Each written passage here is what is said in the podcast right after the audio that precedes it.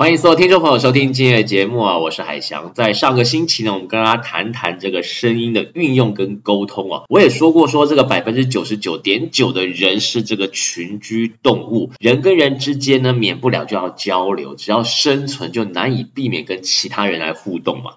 那在我们这个远古的时候呢，没有语言也没有文字的时候，靠的就是我们的声音跟肢体动作来和群体沟通，就连这个阿猫阿狗呢，都是用声音来表达这个情绪的，所以我们说话举凡内容的声音大小啊，它的高低起伏啊。都代表着你的感觉、你的心情和你当下的状态，这些呢都是由你的声音所反映出来的。所以说，声音在这个谈话当中真的是非常重要的一个部分啊。那在上个星期呢，我们举例的音量的大小声啊，声音的自信程度啊，还有声音的正能量等等，来帮助我们说话，让我们说话不难听，更有魅力哦。那说话正能量、阳光感更受人喜欢。让人呢有想要亲近你的这种感觉。那有一个小诀窍，就是我不晓得大家还记不记得，就是说话的时候呢，这个嘴角上扬。带有一点点微笑来发出你说话声音。如果说你不记得或你还没有听的话呢，赶快回去听这个前几集的精彩节目。同时呢，也可以在这个节目的页面当中点击这个你所看到的咖啡图像，买几杯咖啡呢，鼓励我，支持我，带给大家呢更好听的这个节目。我的节目的收听的官网就是 triple w 打 j dreamcatcher dot com j d r e a m c a t c h e r 点 com。同时，真的也希望大家可以将这个好节目的连接转发给你的亲朋好友。未来呢，我也会在节目当中继续教大家更多的招数，让你说话更有魅力、更好听。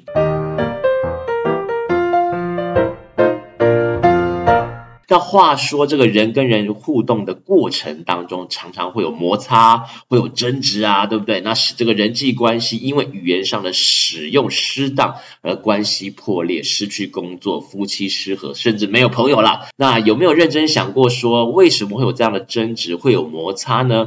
诶，其实呢，就是双方认知上问题。如果这个沟通不够精准或者太随意的话，认知差异就会变大，摩擦跟这个争执就会加深，那人际关系呢，就会因为语言上的使用不够精准或者是失当而关系破裂，甚至丢了工作，丢了饭碗。所以在这边要提醒我们啊，精准沟通的一个重要性了。那接下来在这边呢，就要提供一个共通的概念，两个例子给大家，让您可以在生活当中、职场上、人际关系里帮助你呢有更好的沟通技巧。其实什么概念？就是多使用一些具体的这个词汇来表达、来陈述你自己想要说的话。我们生活当中无时无刻都不自觉在使用一些很抽象的词汇，或者是很多形容词。说的很无心，也很自然，但是这些呢，在说话的时候，与人沟通当中呢，这些词汇往往哦，就会加深沟通时的认知的不对等，或者是呢，资讯的不对等。因为每一个人对于抽象词汇或者形容词的认知程度都不一样啊，一个人一个脑袋一个想法，有差异呢，就会吵架，就会有争执的。那我们来举例好了哈，我觉得你应该有礼貌一点。你的动作能不能快一点？哇，这些东西好好吃哦！诶，我觉得这好漂亮哦！你拜托你今天晚上不要迟到了啊！好，这边举了几句话的例子，什么叫做礼貌？什么叫做快一点？快是指快到什么程度才叫快一点？礼貌又是什么样子行为才叫做礼貌？何谓的好漂亮？什么叫做好漂亮？漂亮定义到底是什么？好好吃的程度到底到什么程度才叫好好吃？不要迟到，那几分钟才叫迟到呢？有些人认为说五分钟、十分钟之内不算迟到，也有一些人认为说你晚到一分钟就算迟到了。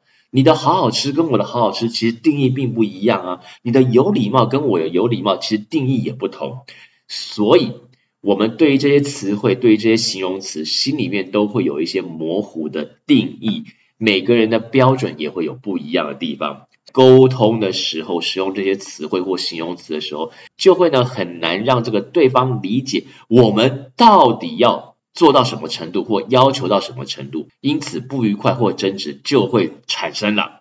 所以我们要将这个抽象的词汇替换成具体的动作或时间来描述它，这样讲话呢才会更清楚。那上面的这些例子可以怎么改？比方说了，我觉得你应该有礼貌一点。这句话听起来什么叫做礼貌？对不对？我们刚才举了例子，那现在怎么改呢？我觉得你遇到客人的时候，记得要保持微笑。保持微笑就是具体的描述。我觉得你遇到长辈时，要先点头问好。这个点头问好，也就是具体描述。所以我觉得你应该有礼貌一点，这是很抽象的。你改成一个具体描述，对方就知道说，哦，其实你的表达是要他那样做或那样想。哦，因此这样的话才不会产生沟通上误会。再来看看刚刚举的例子，哎，你能不能动作快一点？什么叫做快一点？到底多快才叫快一点？那我们怎么修改呢？这个东西，请你在三十分钟后给我。呃，这个就是快一点啊，告诉你三十分钟后。再来就是说，我们十分钟之内一定要出门。这个十分钟内也是一个具体描述。我想啊，说到这边，大概大家都比较明白也了解了。如果说呢，你喜欢今天的节目的话呢，可以在节目的页面或官网上面点击咖啡图像，买几杯咖啡，支持一下这个节目。节目的收听官网，你也可以到 triple w j dreamcatcher 点 com。同时呢，也希望大家真的可以把这个好节目的连接转发给你身旁的亲朋好友。未来呢，我也会在节目当中教大家更多这些招数，让你这个说话更有魅力、更好听哦。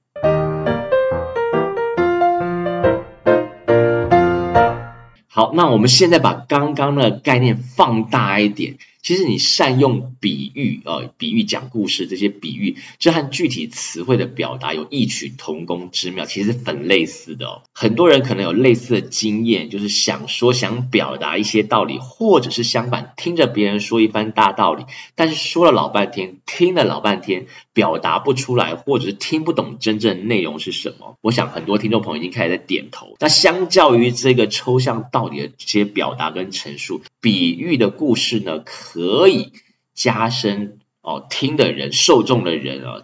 哦，对于内容的理解，甚至还可以帮助记忆。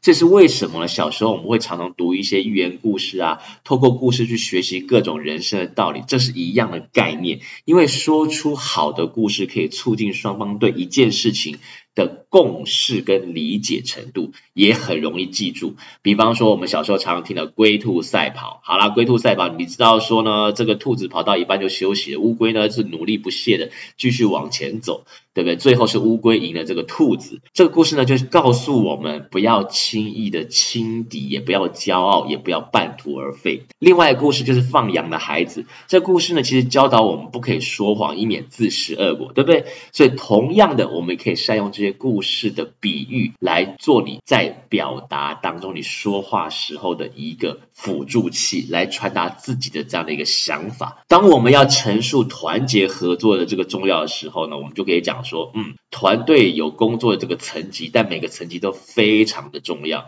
我们就可以把它比喻成团队就是一个人的身体，虽然大脑呢主导各样的这种行为，但还是需要各个器官来各司其职，这身体才能良好的运行运作。那有人就会讲说啊，你会举例子，可是我哪来那么多例子，对不对？或者我哪来那么多故事可以讲啊？这个呢就要提醒你回去听前几集我们所说的，多听多看多背。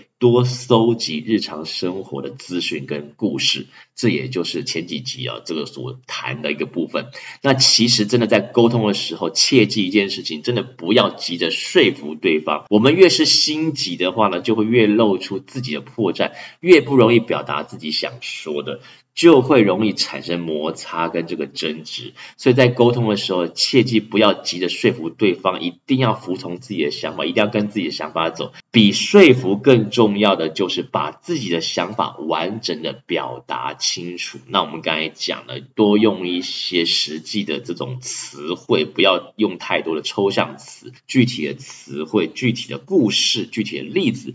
来帮助你在说话的时候的一种表达哦，这样的话才可以帮助对方更清楚你的思考的这个脉络，更轻易的可以理解你的想法。那如果说只是硬生生要求对方照着自己的想法走的话，那可能只会达到阴奉阳违的这种效果，甚至可能会有更大的反效果出现哦。好啦，感谢您收听今天这个节目。如果说你喜欢今天海翔所带来的内容，可以在这个节目页面或官网上面点击这个咖啡图像，买几杯咖啡，支持一下这样的一个节目。同时，也在我的官网上面还有其他很好听、好看的这个节目，也欢迎大家这个去收听、收看，千万不要错过了。官网就是 triple w 打 j dreamcatcher dot com。